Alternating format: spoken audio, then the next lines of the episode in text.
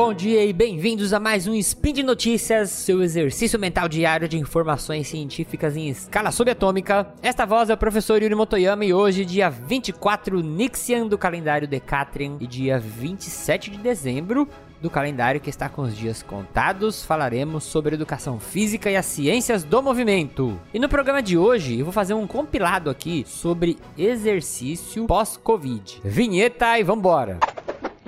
Speed Notícias.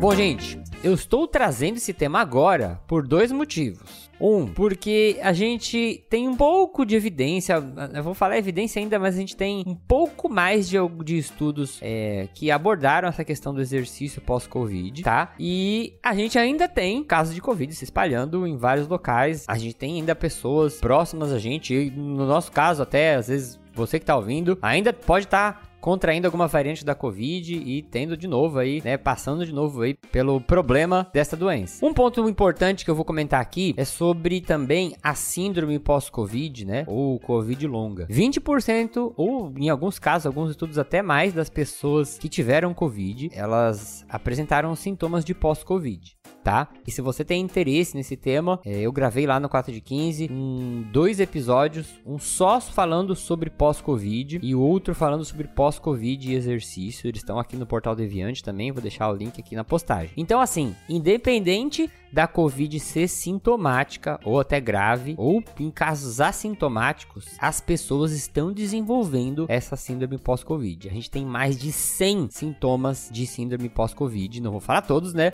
Mas vou falar alguns aqui que estão relacionados ao exercício, que é a fadiga, que ela é bem comum, é uma sensação de cansaço acima do normal, é a dispneia, que é uma falta de ar, é como se o corpo desaprendesse a respirar. Você vai fazer exercícios e você fica ofegante de um jeito fora do normal. Miocardite, que aí já é um sintoma mais grave, que pode levar até a morte, mas é como se fosse uma inflamação, vamos dizer assim, nas, no tecido cardíaco. E os sintomas neurológicos, que podem atrapalhar até a contração muscular, em alguns casos a coordenação motora para fazer alguns movimentos um pouco mais complexos, tá? Então, assim, no mundo ideal, seria interessante você fazer a indicação, na verdade, da Organização Mundial de Saúde é, é pegou Covid, quer voltar a fazer exercício, no mundo ideal, né, dominado pelos elfos, você fazer um eletrocardiograma, um ecocardiograma e uma avaliação dos biomarcadores cardíacos, tá? Se você fizesse essa avaliação, né, você conseguiria ter uma segurança para poder voltar a fazer a prática de exercícios, tá bom? Agora, tem um estudo que saiu de um grupo australiano que eles avaliaram aí 6 milhões de casos de infecção de Covid da Omicron. E eu trouxe esse spin aqui porque ele fez um compilado aí de informações relacionadas ao ano de 2022, tá? É, então, eles pegaram 6 milhões de casos na Nova Zelândia é, e fizeram uma avaliação relacionados a efeitos adversos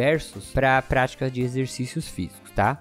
Primeiro, quero que você, eu quero enfatizar para que vocês morram de inveja, assim como eu, de um país que consegue ter controle, fazer testes, gerar dados até conseguir fazer subgrupos de avaliações com relação à Covid, a variantes e ainda pegar variante ainda com exercício. Inveja de um lugar desse, né? Mas enfim. Então, nesses 6 milhões de casos que eles pegaram aí, eles viram pouquíssimos eventos adversos relacionados à prática de exercício com é, a infecção da Omicron. Então, assim, a gente tem um certo grau de segurança aí para fazer os nossos exercícios pós-Covid, né? Depois da, depois da infecção com o coronavírus. Agora eles têm uma recomendação, que é, fez o teste positivo, 7 dias de isolamento. Então, testou positivo, 7 dias de isolamento. Ah, Yuri, eu vejo muita gente falando isso e eu tenho, eu fico desesperado. Ah, Yuri, mas se eu pôr uma máscara e ir pra academia treinar? Gente, quando você faz atividade física, já, isso já tem estudos também que mostram você espirra pelo menos em áreas aí de pelo menos 3 metros, e tem estudos que mostram até mais de, de disso aqui,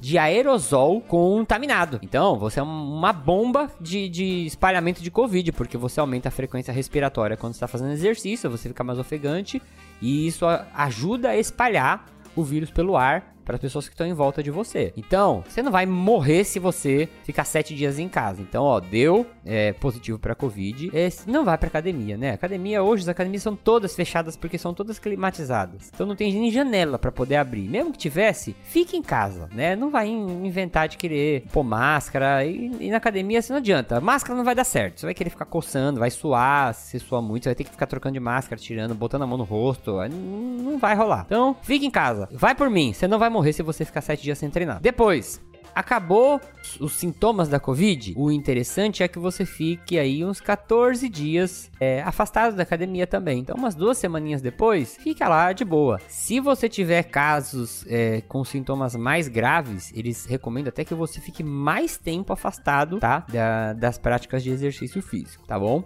Outro ponto importante também, né? Só que tô falando, eu, fico, eu me sinto até mal de ter que falar isso, mas tome todas as doses da vacina, né? Deu no calendário lá alguma vacina nova, já vai lá pra fila e vai tomar essa vacina logo também, porque a gente também sabe que com a vacina a gente consegue ter, às vezes, a Covid, mas com sintomas mais leves, né? A gente sempre vai ser melhor, a melhor opção tomar a vacina. Eu até fiz um Drops, que é o Drops 35 do podcast 4 de 15, que também tá aqui no portal de Deviante, é, falando sobre se a gente pode fazer exercício depois de tomar as vacinas, tá? Então dá uma olhadinha lá também, que tá bem interessante. E aí, para ficar bem fácil, nesse artigo, eles fizeram uma tabela que eu vou dar uma resumida aqui para vocês. Mas basicamente é assim: tive confirmação de Covid-19. Tive sintomas fortes, tosse, febre, dor muscular, fadiga. Eles recomendam que você não faça exercício. Descanse, tá? É, faça atividades diárias, né? E se tiver necessidade, até alguém puder te ajudar, mas assim, tenta poupar o seu corpo. Aí você vai monitorando o progresso dos seus sintomas, tá? Se isso for melhorando com o tempo, aí você vai começar a ter sintomas mais leves e a gente pode começar a pensar na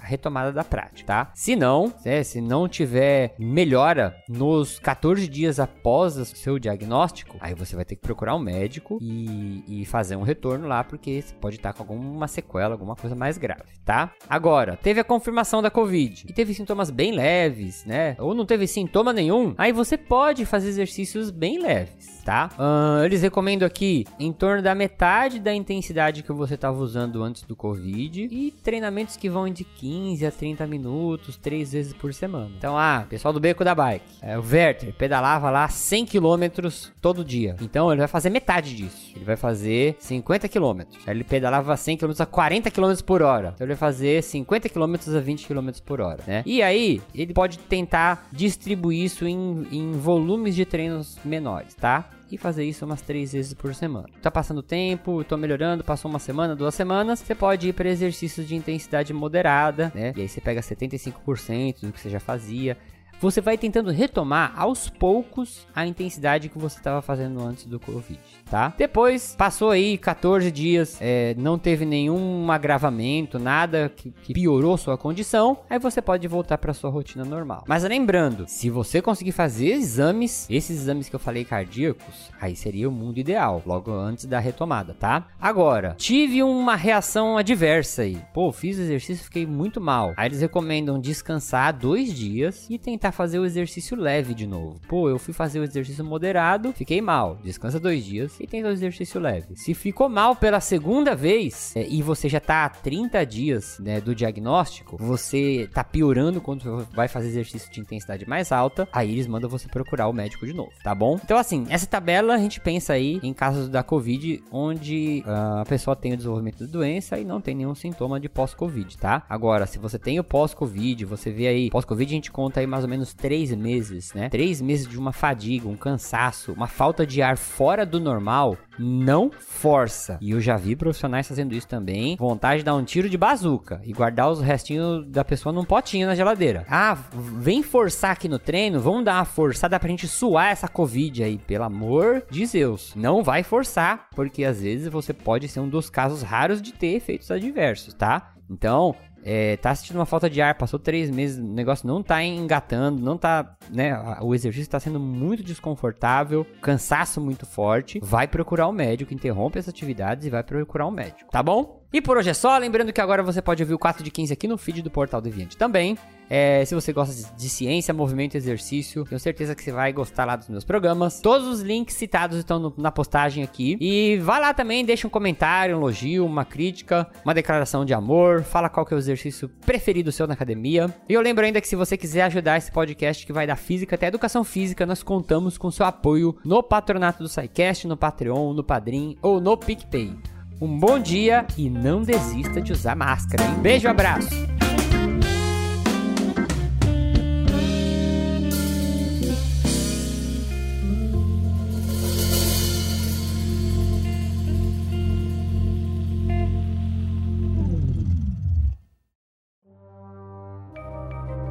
Este programa foi produzido por Mentes Deviantes. deviante.com.br